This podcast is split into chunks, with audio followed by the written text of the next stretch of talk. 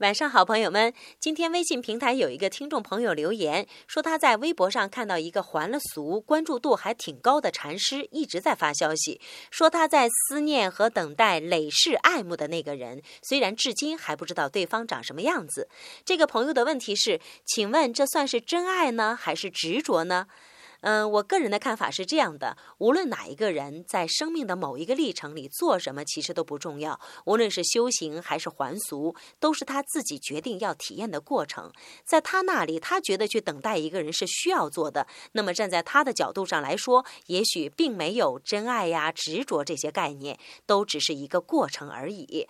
但是如果换了一个人，比如说换了您，站在您的角度上就有了另外的一些看法，但是也仅仅是他之外的一些。些看法而已。